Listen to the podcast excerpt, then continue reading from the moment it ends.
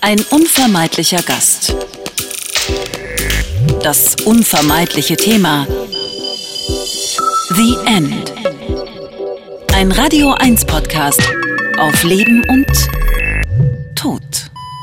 Ihr Lieben, die neueste Folge von The End, dem Podcast auf Leben und Tod bei Radio 1. Und der Gast, der heute da ist, ist auf jeden Fall jemand, der für mich regelmäßig unter todesmutig fällt, weil er sich gerne an Orte bewegt, wo ich auf jeden Fall Barmel hätte. Und äh, dennoch ist meine Frage an dich, lieber Florian Schröder, hallo. Wenn wir Hallo. beide auf einer Insel wären, wo uns keiner kennt, was gibst denn du da als Beruf an? Boah, das ist eine gute Frage. Ähm, ich glaube, ich würde im Zweifel immer sagen, dass ich Komiker bin, Komiker und Autor.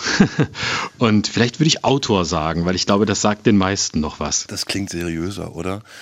Ja, aber bin ich ja auch. Da ich auch meine Texte schreibe für meine Programme und auch meine Bücher selbst schreibe, kann ich das mit Fug und Recht behaupten, dass ich das bin. Du sag mal, das erste Mal, dass ich dachte, also A, sehe ich natürlich deine ganzen Arbeiten, die du machst für die ARD, aber das erste Mal, dass ich dachte, boah, mit dem Typen würde ich gerne mal ein Bier trinken gehen, ist für viele andere wahrscheinlich auch dieser legendäre Auftritt bei den Querdenkern, wo ich dachte, Alter, hat der Eier. Also, weil ich da wirklich, na, ich habe ich hab wirklich meinen Hut gezogen vor dem, was du da gemacht hast. Für die, die das nicht kennen, vielleicht willst du die Geschichte einmal kurz erzählen? Genau, die hatten im Jahr 2020, als Corona noch recht neu war, eine Nummer von mir missverstanden. Und ich hatte damals eine Fernsehaufzeichnung des NDR, die war schon länger geplant, die natürlich ohne Publikum stattfand.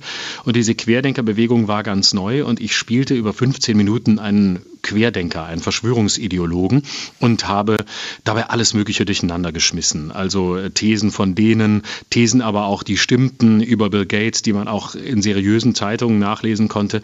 Habe das alles durcheinander geworfen und daraufhin nahmen die Querdenker das ernst und dachten, ich sei einer von ihnen und ich wolle das Lager wechseln und luden mich ein, aufzutreten bei einer ihrer Demonstrationen. Und dann habe ich zugesagt und dann bin ich zuerst nach Berlin gefahren, ähm, wo ich auftreten sollte, was zum Glück nicht geklappt hat, weil wenn ich an die Bühne rankam und ähm, dann haben sie mich gefragt, ob ich eine Woche später in Stuttgart auftreten würde und dann bin ich dahin gefahren und äh, habe mich dahin gestellt und habe einen kleinen satirischen Stunt gemacht über das Thema Meinungsfreiheit. Jetzt muss ich einmal fragen, wer das nicht kennt, liebe Leute, schaut euch das bei YouTube an. Wie viel davon war vorbereitet? Also, weil man merkte, also von außen sah das so aus, der Mann redet viel freier, als ich dachte. Ist das was, wo man vorher drüber nachdenkt, weil man sich ja schon auch in die Nesseln setzen kann bei sowas? Absolut. Ich habe jeden Satz durchdacht. Ich habe mir auch jeden Satz überlegt. Ähm, Ich habe das nicht aufgeschrieben oder so, aber ich wusste genau, wie die Dramaturgie ist. Ich wusste, was wann kommen muss, damit es funktioniert. Weil der Witz bestand ja darin, das Ding zu drehen. Also rauszukommen und erstmal so zu tun, als sei ich einer von ihnen, als sei ich der, für den sie mich hielten, um dann nach und nach eben deutlich zu machen, dass ich auf der anderen Seite stehe. Und um das hinzukriegen, muss man genau wissen, was man wann sagt, sonst geht die Nummer schief. Das hätte sie auch so gehen können, auch wenn sie gut vorbereitet war. Aber es ist immer besser, wenn man da sehr präzise ist. Und meine Frage an dich, ich durfte lange für die Berliner Zeitung eine Kolumne schreiben. Und ohne die, diese Baustellen heute nochmal aufzumachen, habe ich dort eine Kolumne geschrieben, wo ich auch nur ganz kurz dieses Thema angerissen habe. Also eine Perspektive von damals. Ich glaube, ich habe geschrieben, ey, für meine Oma lasse ich mich pieksen, ist mir egal. Ähm, ich glaube, dass ich nie wieder auf die natürlich phänomenal guten Kolumnen so viele Reaktionen bekommen habe, die auch wirklich Grenzen überschritten haben. Wie war das bei dir? Hast du Angst danach gehabt, dass da irgendjemand auf dich zukommt? Also weil ich weiß, dass ich habe Drohungen bekommen, nur für eine kleine Kolumne. Da habe ich niemanden bei vorgeführt. Ja, das hatte ich auch. Also ich habe massiv Drogen bekommen über lange Zeit und ähm, das hat mir auch bis heute ganz sichere Feinde eingebracht, die sich auch äh, immer wieder melden. Aber das wusste ich ja, dass das so sein würde. Angst hatte ich nie. Ich bin in solchen Sachen eigentlich ziemlich angstfrei. Ich hatte auch tatsächlich mal äh, ein, zwei unschönere Begegnungen von Leuten, die mir das dann auch äh, doch nochmal äh, in einer Art und Weise persönlich sagen wollten, wie scheiße sie das fanden, die ein bisschen unangenehm waren. Aber äh, das hielt sich in Grenzen. Aber es gab natürlich so übers Netz wie immer gab es natürlich die üblichen Drohungen, die natürlich auch ähm, weit über das hinausgingen, was irgendwie zumutbar ist. Aber ich bin da immer der Auffassung, das gehört dazu. Also wenn man sowas macht, wenn man sich so exponiert und wenn man das so macht, wie ich es mache, dann weiß man, dass es darauf Reaktionen gibt, die man unschön findet und dass es Leute gibt, die in einer Art und Weise reagieren, wie man es hoffentlich selbst nicht tun würde. Ich weiß, es ist ein Satz und das war, was bei dem Gespräch ist ja spannend. Man hat immer so eine eigene Brille, wenn man Sachen hört. Natürlich hast du äh, über die Corona-Thematik gesprochen, aber du hast eigentlich eine kleine Lehrstunde in Sachen Dialektik und Aushalten von Widersprüchen gegeben. Und das ist was, was mir in Bezug auf unser Podcast-Thema, nämlich wie gehen wir mit Sterben um, wie gehen wir mit Verlust um und das hat ganz doll bei mir geklingelt im Kopf, weil viele Sachen, die du zu der Thematik erzählt hast, passen für mich ganz doll auf die Thematik, wie gehen wir damit um, dass wir A selber sterben werden und B, dass wir Menschen verlieren und verlieren uns da häufig auch genau in diesen Widersprüchen, die du so gut beschrieben hast. Und jetzt passiert zudem noch eins, ich habe dein neues Buch zu lesen bekommen. Und dort mhm. machst du was, was ich ganz toll fand. Du eröffnest eigentlich die Geschichte mit einer Form von Ehrlichkeit und persönlicher Ehrlichkeit, die man von jemandem, der aus dem Humorbereich kommt, meistens gar nicht rechnet, nämlich du erzählst vom Verlust deines Vaters. Mhm. Als, sagen ja, wir, als genau. Ursünde. Genau, und es waren ja im Grunde mehrere Verluste. Deswegen war ich auch so gespannt äh, auf dieses Gespräch hier mit dir, weil es natürlich zum einen um den Verlust geht einer Vaterfigur, die als solche nicht da war oder mindestens eher eine Negativfolie bildete.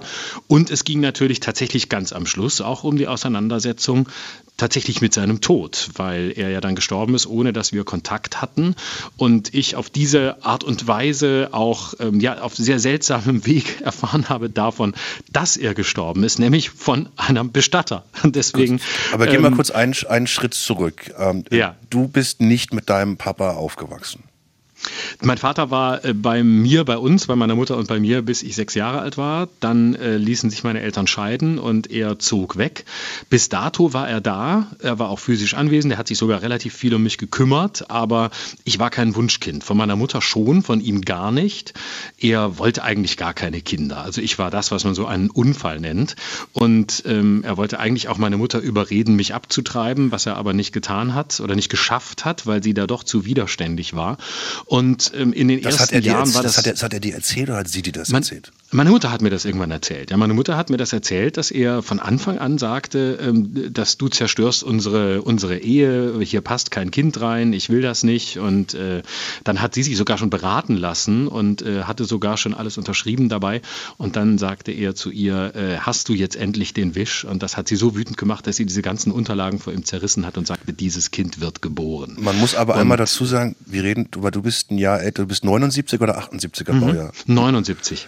Und wir sprechen über Süddeutschland, richtig? Mhm, genau, wir reden über Süddeutschland, wir reden über Lörrach an der Grenze zu Basel. So, also, also, nee, also ein Ort, wo sowas wie ich lasse ein Kind abtreiben vielleicht eine andere Entscheidung ist als in einer Großstadt. Genau, richtig. Ja, auf jeden Fall. Also das war natürlich auch eine ganz andere Zeit als heute. Und das war damals ein absolutes, ein absolutes Tabu. Und äh, vor allem war es natürlich ein furchtbarer äh, seelischer Schmerz für meine Mutter, die ja immer eigentlich eine Großfamilie wollte. Und äh, jetzt kann, konnte sie ein Kind haben und äh, der versucht ihr das auszureden. Aber entsprechend war eben auch unser Verhältnis dann. Es war sehr ambivalent. Auf der einen Seite fand er das äh, irgendwie toll, mit mir Zeit zu verbringen. Auf der anderen Seite hat er aber gespürt, dass er eigentlich mit mir nichts anfangen anfangen konnte und eigentlich auch nicht wusste, was er mit mir tun soll. Und äh, hat mich dann schon sehr vernachlässigt, äh, als kleines Kind auf dem Balkon ausgesperrt. Ich hatte dann Kontakt zu einer Oma, die nebenan wohnte und äh, die dann äh, mit mir da Quatsch machte und mir irgendwas vorlas. Aber ich war wirklich über Stunden als Kleinkind, noch bevor ich in die Schule kam, allein. Ich weiß noch, dass ich damals immer angerufen habe beim Radio, bei SWF 3. Und ähm, aber pass auf, das, ja, der größte Witz ist, äh, SWF 3 hatte eine Telefonnummer. Das hat, hat der hat SWR 3 die Nachfolge Nachfolgewelle bis heute, nämlich 07221 Baden-Baden 2011. Das ist die offizielle Hörerhotline. Die gab es schon damals. Noch, die weißt du mhm. noch. Die hört man heute noch. Wenn man ab und zu Radio hört, hört man die noch. Weil, wie gesagt, das ist immer noch die gleiche Nummer. Und ich habe damals da angerufen, wollte mir immer was wünschen und habe diese Nummer gewählt, aber habe immer die Vorwahl vergessen und rief irgendwo in Lörrach an und zwar bei der Taxizentrale. Und je nachdem, wer in der Taxizentrale Dienst hatte, hat derjenige dann das Spiel mitgespielt und gesagt, ja, ja, wir spielen deinen Wunsch gleich, wir spielen ihn gleich. Er kommt in einer Stunde. Und dann habe ich immer Radio gehört und gesagt, warum kommt denn das nicht? Dann habe ich wieder angerufen und gesagt, wann kommt denn jetzt das Lied? Und dann, wenn es dann eine Stunde später durch Zufall lief, habe ich angerufen und mich bedankt, wie großartig sie sind, dass sie meinen Song spielen. aber jetzt kurz zurück. Auch ich habe jetzt nicht den, den engsten Draht zu meinem Vater, aber der ist existent. Ich finde es bis heute massiv, wie viel Einfluss das man will es immer gar nicht so richtig wahrhaben, das immer noch auf das Verhalten von einem hat, wie man selber als Mann agiert, als Vater, wenn man Vater ist, wie massiv ein das manipuliert und verändert fürs Leben. Aber meine Frage an dich, du hast gesagt, der ist dann irgendwann weg von zu Hause, als du sechs warst. Das heißt, deine mhm. Mutter hat ihn rausgeworfen oder ist er gegangen? Meine Mutter hat sich äh, getrennt und hat dann auch die Scheidung eingereicht, hat ihn dann ziemlich vor vollendete Tatsachen gestellt und äh, das hat ihn entsetzlich getroffen, weil er damit nicht gerechnet hatte. Er dachte immer, äh, ja, die Kleine geht doch nicht, also was, was will die denn? Und ja. hat sich maßlos selbst überschätzt dafür, dass er ja noch nicht mal gearbeitet hat. Also ähm, er war ja noch nicht mal der Ernährer der Familie, das war ja Ach meine Mutter. So, okay, alles klar. Also, also er, war, er, er war nicht mal Role Model für dich. Nein, er war unendlich abhängig. Er hat seine Zeit damit verbracht, einen schönen Tag zu haben, Sport zu machen, äh, zu meditieren und äh, mit anderen Frauen rumzuvögeln. Das war sein Leben.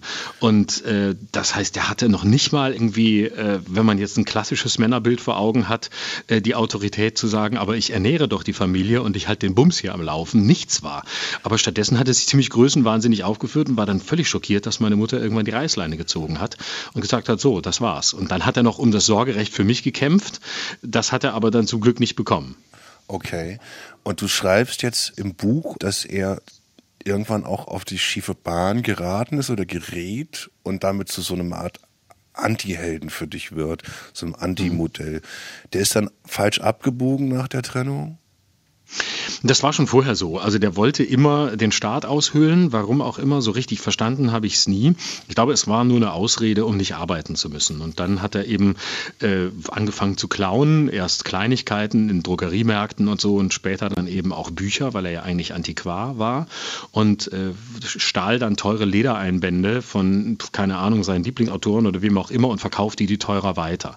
Und das war das, was ihn angezogen hat. Also so eine Kleinkriminalität Zeit, die aber dann nach der Scheidung, als ihm dann alles wegbrach, als er eben nicht mehr versorgt war, immer größer wurde. Das heißt, dann hat er das wirklich in großem Stil gemacht und hat dann auch um in Hotels übernachtet, ohne seinen Namen anzugeben, ist schwarz gefahren und so weiter. Also dieses ganze kleinkriminelle Betrugsmilieu, das aber irgendwann natürlich dann dazu führt, dass man dann auch mal vier Jahre im Knast landen kann, weil irgendwann schlägt halt mal ein Richter zu und sagt so, also Besserung ist hier nicht in Sicht, Einsicht auch nicht, dann war es das jetzt mal also wir beide sind so halbwegs ein Jahrgang. Was hast du davon mitbekommen? Und wichtiger noch, oder wie hast du darauf reagiert? Distanziert man sich dann von seinem Vater? Entsagt man sich dem? Entwickelt man Verständnis, weil es ja der Vater ist? Also es war ganz unterschiedlich. Äh, unmittelbar nach der Scheidung war das ganz schrecklich. Da habe ich den wahnsinnig vermisst, was ganz strange war, weil er hat mich ja nicht wirklich gut behandelt. Aber irgendwie ist, und ich glaube, das ist so drin, natürlich eine Faszination des kleinen Jungen für seinen Vater da. Und das war auch bei mir so. Und ähm, später entwickelte sich dann das, das dann auseinander. Ich hatte dann noch so einen sporadischen Kontakt, bis ich zehn war. Dann brach auch der endgültig ab, auch weil ich zerrissen war zwischen diesen beiden Elternteilen und so ein bisschen der Spielball war, was aber auch von meinem Vater ausging, der einfach einfach alles sabotieren wollte, was mir meine Mutter beibrachte. Später war es dann so, dass ich lange Zeit so einen Größenwahnsinn entwickelte. Ich brauche keinen Vater, Väter schaden nur, das ist unnötig, man muss sich da selbst finden. Dann habe ich, das war so in meiner Schultheaterzeit, da war ich so 18, da habe ich äh, von Jean-Paul Sartre die Wörter gelesen. Oh, äh, ja, ja, die tun, tun wir uns zusammen, ja. Genau, und das ist natürlich, äh, und, und Sartre, der dann sagt, ähm, der auch keinen Vater hatte und kein Verhältnis zu ihm, ähm, im besten Sinne, ich habe kein Über-Ich äh, und wie, wie sehr ihm das geholfen hätte, ein freier Mensch zu werden. Und der dann irgendwann sagt, äh, mein Vater und ich, das sind zwei Personen, die zufällig zur gleichen Zeit den gleichen Planeten bewohnt haben. Und das war natürlich balsam für meine äh, spätpubertäre Seele. Und erst viel später holte mich das ein, so dass ich dann plötzlich anfing, mir Vätervorbilder zu suchen. Am Anfang gestand ich mir das nicht ein, später habe ich es mir eingestanden. Also das waren dann Lehrer, mhm. später an der Uni waren es Professoren, zum Teil Kollegen, die ich kennenlernte, Väter von, von Partnerinnen, die ich hatte. Und das war wirklich jedes Mal wie schockverliebt sein. Das ist wie an so eine Oase kommen und plötzlich mal das zu lernen, was offensichtlich als Lehrstelle offensichtlich immer noch da war. Das ist was, wo ich, muss sagen, bis heute, ich weiß nicht, ob meine Mutter das bewusst gemacht hat, die hat, also mein Vater ist zu einem ähnlichen Zeitpunkt weg wie deiner, und die hat es aber geschafft, unabhängig von ihren Partnern, die sie danach hatte, Männer zu installieren, die als Vaterfiguren für mich funktionierten. Und ich bin bis heute dankbar, weil die haben ganz massiv diese Lehrstellen besetzt. Und das ist was, wo ich selber denke, also wo ich immer überrascht bin, was du gerade beschreibst, dieses, wie doll ein, egal wie schlau man sich fühlt und wie aufgeklärt man ist, wie doll ein das doch umtreibt, dass da eben ein Mensch seiner Verantwortung als Elternteil nicht nachkommen kann oder nicht nachgekommen ist und das auch eine Form von Trauer ist, ne, die man da mhm. empfindet und das versucht zu füllen mit Sachen. Das heißt, ihr habt dann ganz lange keinen Kontakt gehabt, richtig? Genau, also es war so, dass der Kontakt mit zehn Jahren abbrach und auch nie wieder äh, zurückkam. Ähm, ich habe nie wieder irgendwas gehört von ihm, er hat sich auch nicht mehr gemeldet. Ähm, ich habe dann eben immer nur über andere, über Dritte gehört, dass er eben inhaftiert war, vier, über vier Jahre, dass er dann offenbar wieder draußen war, dass es dann später wieder zu Inhaftierungen kam. Aber mehr wusste ich bis dato nicht. Aber das, das war ja auch schon ein Zeitpunkt, wo du allmählich angefangen hast, die Bühne ja der Welt zu betreten. Und dass er dann gerne ein Punkt gewesen wäre, wo er hätte sagen können, ey, ich sehe, dass mein Sohn hier anfängt, Erfolg zu haben mit dem, was er da macht, weil du ja relativ früh zumindest im Kabarettbereich sehr renommiert schon warst. Hat er das mitbekommen? Weißt du da im Nachhinein was? Ich weiß es nicht. Ich kann es dir nicht sagen. Ich habe dann im Zuge seines Todes gesprochen mit einer seiner Ex-Partnerinnen, die nach meiner Mutter kam, die sagte, er habe es mitbekommen, aber er habe behauptet, es äh, würde ihn nicht interessieren. Aber mehr weiß ich da nicht. Also irgendwas davon muss er mitbekommen haben. Wie war das für dich? Du hast ja eine Größe, dich kriegt man mit, wenn man dich mitbekommen möchte. Ja. Hast du ihm das geglaubt?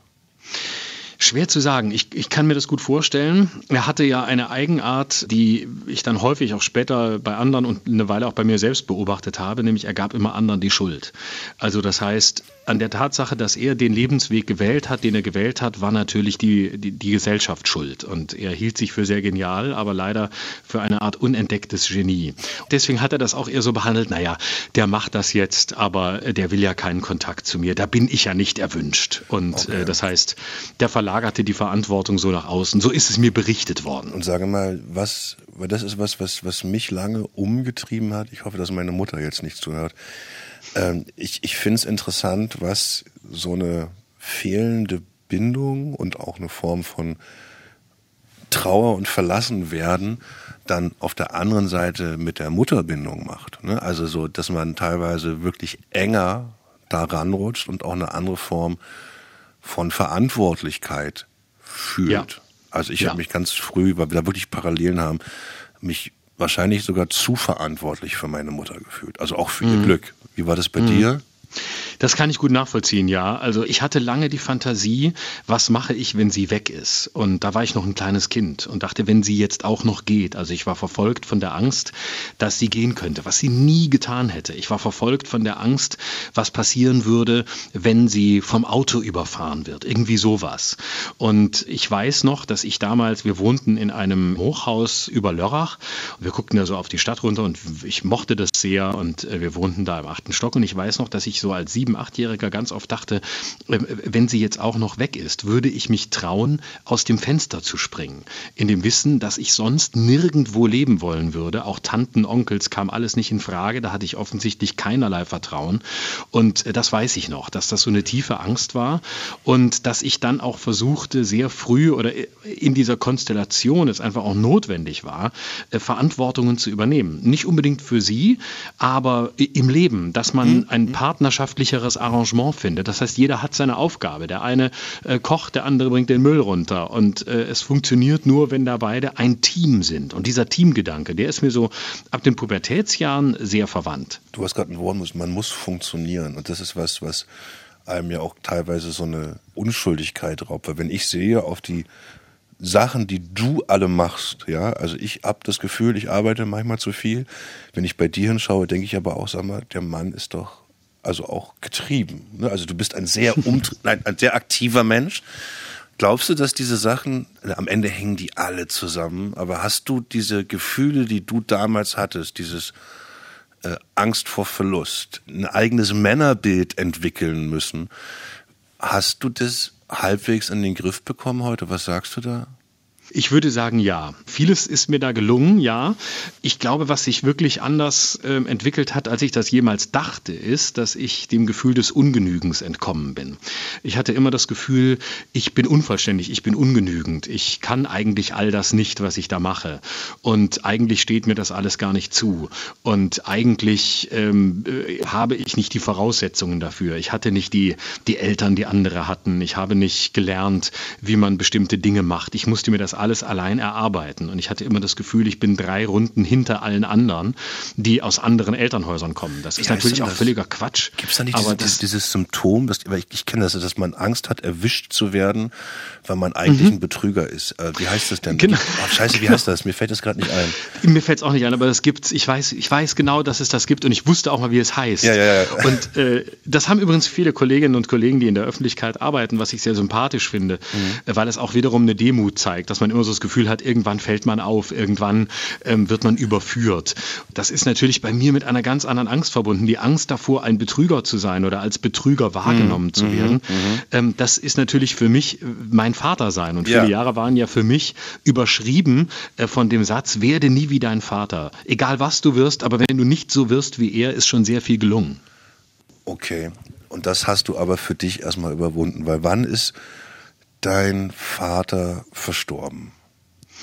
Das war im Jahr 2009, äh, ja. Ende 2009, 2010, irgendwo da. Und ähm, das war, das weiß ich noch, das war Ende, Ende April und wir hatten ja bis dato keinen Kontakt mehr. Ich, äh, da hast du wo gelebt? Da hast du, hast, wo hast du da, da war ich in Berlin. Da warst du in Berlin schon. Da war ich schon in Berlin, genau. Und mhm. er noch in Süddeutschland? Ja, doch in Süddeutschland, genau, in einem kleinen, kleinen Ort im, im, im, mitten im Schwarzwald. Und ich hörte von diesem Tod, als mich ähm, das Landratsamt dieses Ortes anrief. Ich bin ja der einzige Erbe oder der einzige Verwandte, auch der, der lebt. Und äh, dann hatten die irgendwie meine Nummer rausgefunden und hatten sich bei meiner Mutter gemeldet. Äh, und die ist ja geschieden von ihm. Und äh, dann haben die gesagt, ja, sie müssten Kontakt zu mir haben. Äh, sie dürften ihr nicht sagen, aber mir. So, und äh, dann habe ich die angerufen und dann habe ich gesagt, ja, was ist denn? Und dann sagten die in dem äh, unfassbaren Charme des Schwarzwalds wörtlich zu mir, sind Sie der Florian Schröder? Und dann habe ich gesagt, ja, da müsste man Ihnen jetzt was sagen, Ihr Vater ist verstorben der heißt so und so, ist das Ihr Vater? Und ich gesagt, ja, ja, das ist so. Okay, gut, dann müssen wir Ihnen sagen, der ist jetzt verstorben und da falle jetzt Bestattungskosten an. Habe ich gesagt, was? Es falle Bestattungskosten an. Ja, ich gesagt, Moment, kann ich es erstmal verstehen. Da wäre jetzt zu überweisen 4.897,20. Wo können wir das hinschicken? Es wäre, man wäre dankbar, wenn das innerhalb von zehn Tagen überwiesen wird, weil man muss das auslegen. Und dann habe ich gesagt, Otto, das ist ja, kein ich, ich, Witz. Ich kann, es mir, ja, ich kann es mir vorstellen. Und dann habe ich gesagt, äh, okay, können wir vielleicht Schritt für Schritt vorgehen. Ich möchte Ihnen kurz, Sie kurz wissen lassen, ich hatte keinen Kontakt zu meinem Vater. Ich weiß gar nichts. Aha, das ist jetzt für uns nicht so relevant. Und dann habe ich gesagt, ja, können Sie mir mal kurz sagen, was ist denn passiert? Wie kam und so weiter. Also dann habe ich mir das mal irgendwie versucht erklären zu lassen. Und äh, dann war das Geile. Und dann habe ich irgendwann den, habe ich gesagt, ja, aber so viel Geld für eine, äh, da ist doch gar nichts. Äh, ist denn eine große Beerdigung? Nee, es gibt ja sonst müssen Sie ja, wie Sie, ich gebe Ihnen mal die Nummer von dem Bestatter.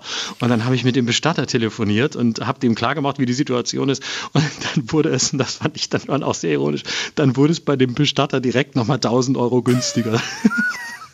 Hey, du musst sagen, das, was du gerade beschreibst, das hat man natürlich gerade in einer Stadt wie Berlin, wenn wir hier arbeiten, häufiger, dass mhm. Menschen keinen Kontakt zu ihren Kids haben. Ne? So, und wo mhm. dann dass die Ämter versuchen, irgendwie das herauszufinden.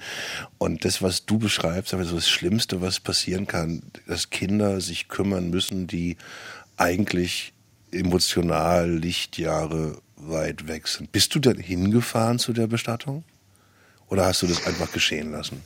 Ich habe das geschehen lassen. Das äh, war ja, es gab ja wirklich keine Angehörigen mehr. Das heißt, es gab keine, es gab überhaupt keinerlei ähm, äh, Bestattung, die irgendwelchen Kriterien entsprochen hätte. Das, die Leiche wurde verbrannt und äh, vergraben in einem Grab mit einer Nummer drauf. Und ich bin irgendwann Jahre später mal hingefahren und habe gefragt, welche Nummer das ist und habe mir das angeguckt. Also völlig anonym, da war gar nichts. Was hat das mit dir gemacht jetzt quasi, nachdem der ja eh schon weg war? Noch so ein zweites Mal eigentlich die Nachricht zu bekommen, er hat dir ja nochmal in den Nacken geschlagen, indem du jetzt auch noch dafür aufkommen musst, dass er mhm. beerdigt wird. Genau, und das ist, wie ich gelernt habe, das Einzige, woran man nicht vorbeikommt. Also in direkter Linie ja. bezahlt man, und zwar in beide Richtungen, immer für die Bestattung. Also alles andere, egal ob du Kontakt hattest oder nicht, mhm. gegen alles andere kannst du klagen, Unterhaltszahlungen und so weiter. Aber da gibt's keine Debatte. Ja. Und insofern habe ich da, das habe ich jetzt so formal juristisch für mich anerkannt.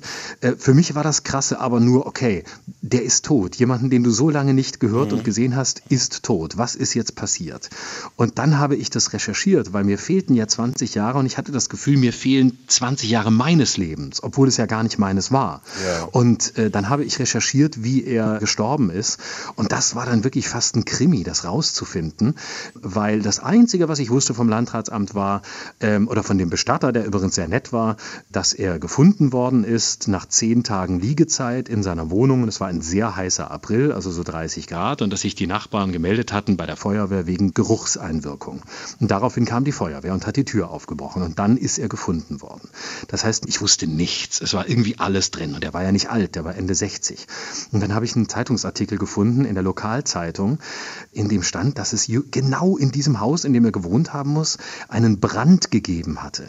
Und dann habe ich gedacht, okay, es hat gebrannt. Und dann stand in diesem Artikel ähm, der Name äh, des Eigentümers des Hauses. Das war so ein Mehrfamilienhaus, recht einfach. Dann habe ich den Eigentümer angerufen.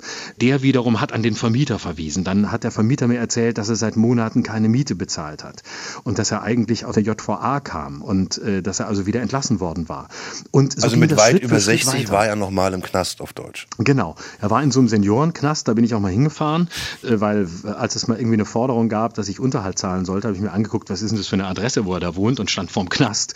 Und das gibt so ein, gab so einen Seniorenknast, wo eben so Leute sind, die im Grunde, wo man weiß, die kriegen, entweder sie sind so lange lange inhaftiert oder sie kriegen keinen Fuß mehr auf den Boden und dann lässt man die eben dort sein. Und der Vermieter hat mich dann äh, weiter verbunden zu der Frau von der Caritas, die ihn betreut hatte, die mir dann erzählte, also er war wirklich völlig erblindet zum Schluss. Er hatte immer ein Augenleiden, aber war völlig erblindet und hatte eben nichts mehr. Es war alles abgestellt, Strom, Gas, Wasser, weil eben nichts bezahlt war. Und dann schließlich habe ich nochmal mit seiner ersten Frau gesprochen, die ähm, mit ihm zusammen war nach dem Ende der Ehe meiner Eltern. Und die sagte dann, und das war sehr spannend, spannend. Also er hatte Prostatakrebs und er habe sich an sie gewandt, weil sie selbst Brustkrebs hatte und in der Hospizbewegung aktiv war. Und er habe sie gefragt, ob sie Wege kenne, wie er sich äh, suizidieren könne. Und sie sagte, sie ist in einer Bewegung, die das absolut ablehnt, aber äh, es gibt einen Arzt in einer Stadt, der eine sehr laxe Vergabe von Morphium, nee, was nimmt man gegen Krebs? Was ist das Mittel? Ist es Morphium? Nee. Ähm, die kriegen also gegen die Schmerzen kriegen sie Morphium. Morphium, genau. Äh, das ist einer der, der gängigsten Mittel, aber das ist, glaube ich, nichts. Also, wenn die, die Dosis hoch genug ist, genau. ist das auch was, was dich äh, umbringt. So ja. ist es. Genau. Und es wurde dann, so ist es. Und die sagte mir dann, da ich habe es einen Arzt gegeben und da sei er dann hingegangen und er habe das dann regelmäßig immer wieder genommen und versucht, aber es ist eben sehr schwierig, weil man sich eben übergibt und am Ende sei es ihm offensichtlich wohl damit gelungen. Aber man weiß es nicht, weil die Leiche wurde nicht obduziert, weil klar war, dass es keine Fremdeinwirkung gab. Okay. Hast du mit deiner Mutter darüber gesprochen? Also, weil das ist Sehr ja, viel. Das ist ja was, ja. also ihre Vergangenheit bricht weg. Du merkst, dir fehlen 20 Jahre und du entdeckst, was du ja auch, wir kommen gleich nochmal auf das Buch von dir, diesen investigativen Teil von dir, nämlich hinzugehen, um Sachen zu verstehen. Und das ist ja so ein roter Faden, der sich irgendwie durch dein Leben zieht, oder? Du bist jemand, der will Sachen verstehen und auch in ihren Widersprüchen verstehen. Ja, Genau. Mit meiner Mutter habe ich da super viele Gespräche geführt, übrigens schon immer in meinem Leben. Also meine Mutter hat wirklich eine Eigenschaft, die ich selten erlebt habe, nämlich eine große Transparenz. Sie hat alles erzählt, wie es für sie war. Sie hat sich auch in ihrer Ambivalenz gezeigt, auch in der Zeit ihrer Ehe. Also da habe ich sehr, sehr viel mitgenommen. Die hat da nichts verschönt oder verschwiegen oder sowas. Ich glaube, die Offenheit, die ich heute solchen Themen gegenüber habe, auch überhaupt eine Sprache dafür zu finden, das habe ich wesentlich meiner Mutter zu verdanken. Für die war das natürlich auch so scheiße, wen hast du da eigentlich geheiratet? Also sie wusste natürlich, dass die Ehe gescheitert war, schon viele Jahre vorher, aber das hat natürlich nochmal eine Dramatik und ich dachte dann auch, verdammt nochmal, was ist, wenn das alles in dir steckt? Und ich dachte dann, du bist sein Sohn, was ist, wenn ein solcher Selbstzerstörungstrieb in dir ist? Was ist, wenn der dich irgendwann übermannt? Und das ist übrigens etwas, was ich dann im Zuge der Recherchen meines Buchs bei ganz vielen der Protagonisten auch gefunden habe. Die Angst, das Böse könne in einem stecken und wird einen irgendwann übermannen. Jetzt musst du einmal sagen, das Buch heißt Unter Wahnsinnigen, warum wir das Böse brauchen. Und das ist, hat relativ wenig mit Humor zu tun von dem, was ich gelesen habe, sondern du gehst wirklich dahin, wo es weh tut. Genau, ich, das Buch hat eigentlich das Ziel, sich zu fragen, warum schließen wir, die Gesellschaft, bestimmte Menschen, bestimmte Gruppen aus? Wen erklären wir zum Bösen? Und es ist wie eine Spurensuche. Das heißt, es hat sehr starken Porträtcharakter. Ich ähm, bin hingegangen zu einem Sexualstraftäter in die Sicherungsverwahrung. Ich war bei einem Gewalttäter in der forensischen Psychiatrie, bei einer Frau, die im Rahmen einer Schizophrenie versucht hat, ihre Mutter umzubringen. Ich war aber auch bei zwei prominenten Rechtsextremisten, Martin Sellner und Horst Mahler, habe mhm. die letzte Generation begleitet begleitet. Also es sind Versuche zu verstehen, warum wir als Gesellschaft uns Feinde suchen, wen wir zum Feind er, erkoren haben und wirklich zu verstehen, wer sind die Menschen, wie sind sie drauf, wie leben sie und was passiert mit mir, wenn ich sie zulasse in der Nahbeobachtung. Was ich immer wieder beobachte, vielleicht trägst du das mit, dass Menschen wie du, die Extreme in ihrem Leben erlebt haben, eine größere Offenheit und Toleranz gegenüber anderen Extremen haben. Also ich weiß, meine Frau ist regelmäßig dabei zu sagen, sag mal, Erik, du entschuldigst wo ganz viel, wenn ich so Verhalten von anderen Menschen immer erstmal versuche zu erklären und zu verstehen, bevor ich das verurteile, lasse ich relativ viel durchgehen und bin mir manchmal mhm. gar nicht sicher, ob das daraus geboren ist, weil man selber relativ viel Extremes in seinem Leben mitbekommen hat und immer denkt, nee, das ist aber auch eine Normalität, die da existiert.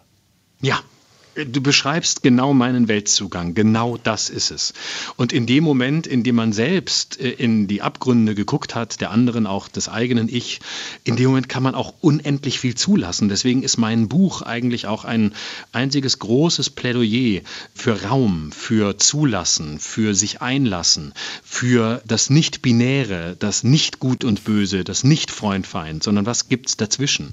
Und genauso geht mir das. Ich habe einen riesigen Raum an Sympathie Empathie oder auch einfach nur an Offenheit für Dinge, die abgründig und abseitig sind. Das heißt nicht, dass ich irgendwas entschuldige. Das heißt auch hm, nicht, genau, dass ich Leute genau. in Schutz nehme, die es nicht verdient haben. Aber ich brauche ganz lange, bis ich mir zutraue, zu sowas wie einem Urteil zu kommen. Und oft finde ich das Schönste, wenn mir das nicht gelingt. Und sage mal, bei dem Ganzen, was da, da passiert ist, du bist jetzt 43, 44? Ich bin jetzt 44 guckst du selber auf das, wie dein Lebensende aussehen kann? Weil ich weiß, ich habe auch so einsame Tode um mich herum gehabt, die ich gesehen habe. Und ich merke, wie doll ich auf meinen Freundeskreis Wert lege, weil das sind so meine Urängste. Also das, was du als Tod über deinen Vater beschreibst, wäre meine Urangst. Alleine, mhm. verlassen, dich findet über zehn Tage keiner. Ich möchte Gemeinschaft. Wie hat sich das bei dir entwickelt? Ganz ähnlich. Also ich habe auch gemerkt, äh, dass das so das Allerschlimmste ist und dass es das Furchtbarste ist, wenn niemand mehr da ist oder wenn man ein Leben geführt hat, in dem es einem gelungen ist, alle so weit äh, von sich fernzuhalten, dass sie im entscheidenden Moment nicht mehr da sind oder es niemanden mehr gibt. Und ähm, das finde ich so, denn das ist das Destruktive. Und äh, für mich ist daraus eher entstanden, dass ich denke, ich möchte auf jeden Fall eine Situation haben, in der Menschen um mich sind, wenn es soweit ist. Aber ich kann schon auch, und das ist jetzt weniger das Persönliche, ich kann schon auch äh, Konzepten sehr viel abgewinnen, die äh, das selbstbestimmte Sterben hochhalten. Das ist jetzt aber eher eine politische Forderung. Ja, da bin ich, eher, da, da, bin, ja. da bin ich bei dir. Wenn ich mir was wünschen würde, ist, dass da auch doller hingeschaut wird, weil der Umgang mit Menschen, die aus Leiden heraus sterben wollen. Da muss ich sagen, da würde ich dem christlichen Weltbild gerne hart gegen das Schienbein treten. Ja, äh, weil unbedingt. Das, da ist so viel Leid. Das kannst du dir, ja. doch, das kannst du dir vorstellen. Vor allen Dingen die Türen, die dann aufgehen. Ich weiß nicht, du kennst Wolfgang Herrndorf. Natürlich, die so. ganze Geschichte so, habe ich gelesen. Also, ja. ne, Wolfgang Herrndorf, wer ihn nicht kennt, hat phänomenaler Autor, Chick kennen ganz viele. Der kriegt irgendwann einen Tumor und will sterben und mhm. besorgt sich auf illegalem Wege ich glaube, es war ein Revolver. Und dann sitzt er und mhm. hat, einen, hat einen Blog, wer das nicht mehr kennt, Online-Texte geschrieben, die es auch als Buch gibt. Ja, Arbeitsstruktur, genau. Und beschreibt, wie der da sitzt und nicht weiß, wo muss ich eigentlich hinschießen, dass mhm. ich wirklich tot bin. Und ja. das hat sich so in meinen Kopf eingeprägt, dieses Bild, stimmt, wenn du das machen möchtest, wie machst du das denn sicher? Wie mache ich das, dass kein anderer darunter leidet? Und dass wir da als Gesellschaft Antworten drauf finden müssen, vor allen Dingen, ne, wenn wir sehen, wie hocheitrig wir jetzt werden, da bin ich mir ganz sicher. Aber was mich bei dir noch interessieren würde, du jetzt hier in Berlin, extrem gefährlicher Straßenverkehr, dir passiert was, wen würdest du dir als Redner wünschen auf deiner Abschiedsfeier? oh dem, du, kannst du, du darfst dir den aussuchen. Wir erzählen es ihm nicht. Also ich glaube, äh, also ich sage jetzt, was mir spontan einfällt. Ja. Ähm, ich glaube, ich würde, ich hätte mir oder ich würde mir jemanden wünschen, der es leider nicht mehr machen kann. Äh, und das wäre Roger Willemsen gewesen. Also weil das ist einer der für mich ganz großen Figuren, die für mich auch sehr prägend war. Ich durfte ihn einmal kennenlernen und äh, ich war schockiert, als er so plötzlich aus, aus dem Leben schied. Und das wäre genau der gewesen, von dem ich glaube, der hätte das zwar nicht gemacht, weil er so lange lebte, kannte er mich viel zu schlecht. Aber das da hätte ich mir das. Also ich, ich unter gewünscht. uns, ich durfte durfte Roger auch kennenlernen. Wir haben uns auf einem Abend vom Fischer Verlag, wo er war, kennengelernt. Mhm. Und ich erzählte ihm irgendwas völlig Abseitiges. Und ich treffe ihn ein Jahr später wieder und der kommt wieder auf dieses Gespräch zurück. Und zwar mit so einer Sicherheit, dass du denkst, warte mal, du triffst doch so viele Menschen. Wie merkst du dir das? Da war so eine Zugewandtheit zum Menschen, die ich selten jemals wieder ja. bei jemandem gespürt habe. Und was für Musik wird laufen bei dir, damit Mama sie nicht aussuchen muss? Oh, das ist eine gute Frage. Da habe ich mir tatsächlich, glaube ich, noch gar keine Gedanken drüber gemacht. Aber ich glaube, Roger ja. braucht auch keine Musik. Wenn wir den wieder auferstehen nee. lassen mit so einem, wo war das? Da war das nicht Tupac, den sie mit so Lasergeschichten haben wieder auferstehen lassen. Florian, das war, das sage ich nicht häufig und das sage ich auch nicht nochmal, eine der angenehmsten Gespräche, die wir hier hatten, weil du so unglaublich offen warst und ich das schön finde. Ich hoffe, dass ganz viele Menschen, die das hören, das zum Anlass nehmen, sich auch zu trauen, offen über diese Vergangenheit von sich selber zu sprechen und sich bitte äh, unter Wahnsinnigen durchlesen, denn ich habe das glaube ich, innerhalb von drei Tagen einfach durchgelesen, weil ich es so unglaublich spannend fand. Ach, wie toll. Ich finde es immer gut, wenn Menschen, die auf der einen Seite so einen, so einen Humor und auch so einen Intellekt zeigen wie du, genau dieses Abseitige in ihrem Leben erzählen. Ich danke dir für das Gespräch. Ich danke dir. Das war sehr, sehr schön und äh, es hat sehr, sehr gut getan, in so einer Atmosphäre und auch in dieser Tiefe mit dir zu sprechen. Und auch die Verwandtschaft zwischen uns beiden hat mich sehr berührt. Dann hoffe ich, dass wir uns zumindest nicht äh, dienstlich allzu nahe sehen. Mein Lieber, bis dann erstmal. Alles Liebe. Tschüss. Ein guter Abgang ziert die Übung. The End. Der Podcast auf Leben und Tod. Bis zum nächsten Mal. Vielleicht.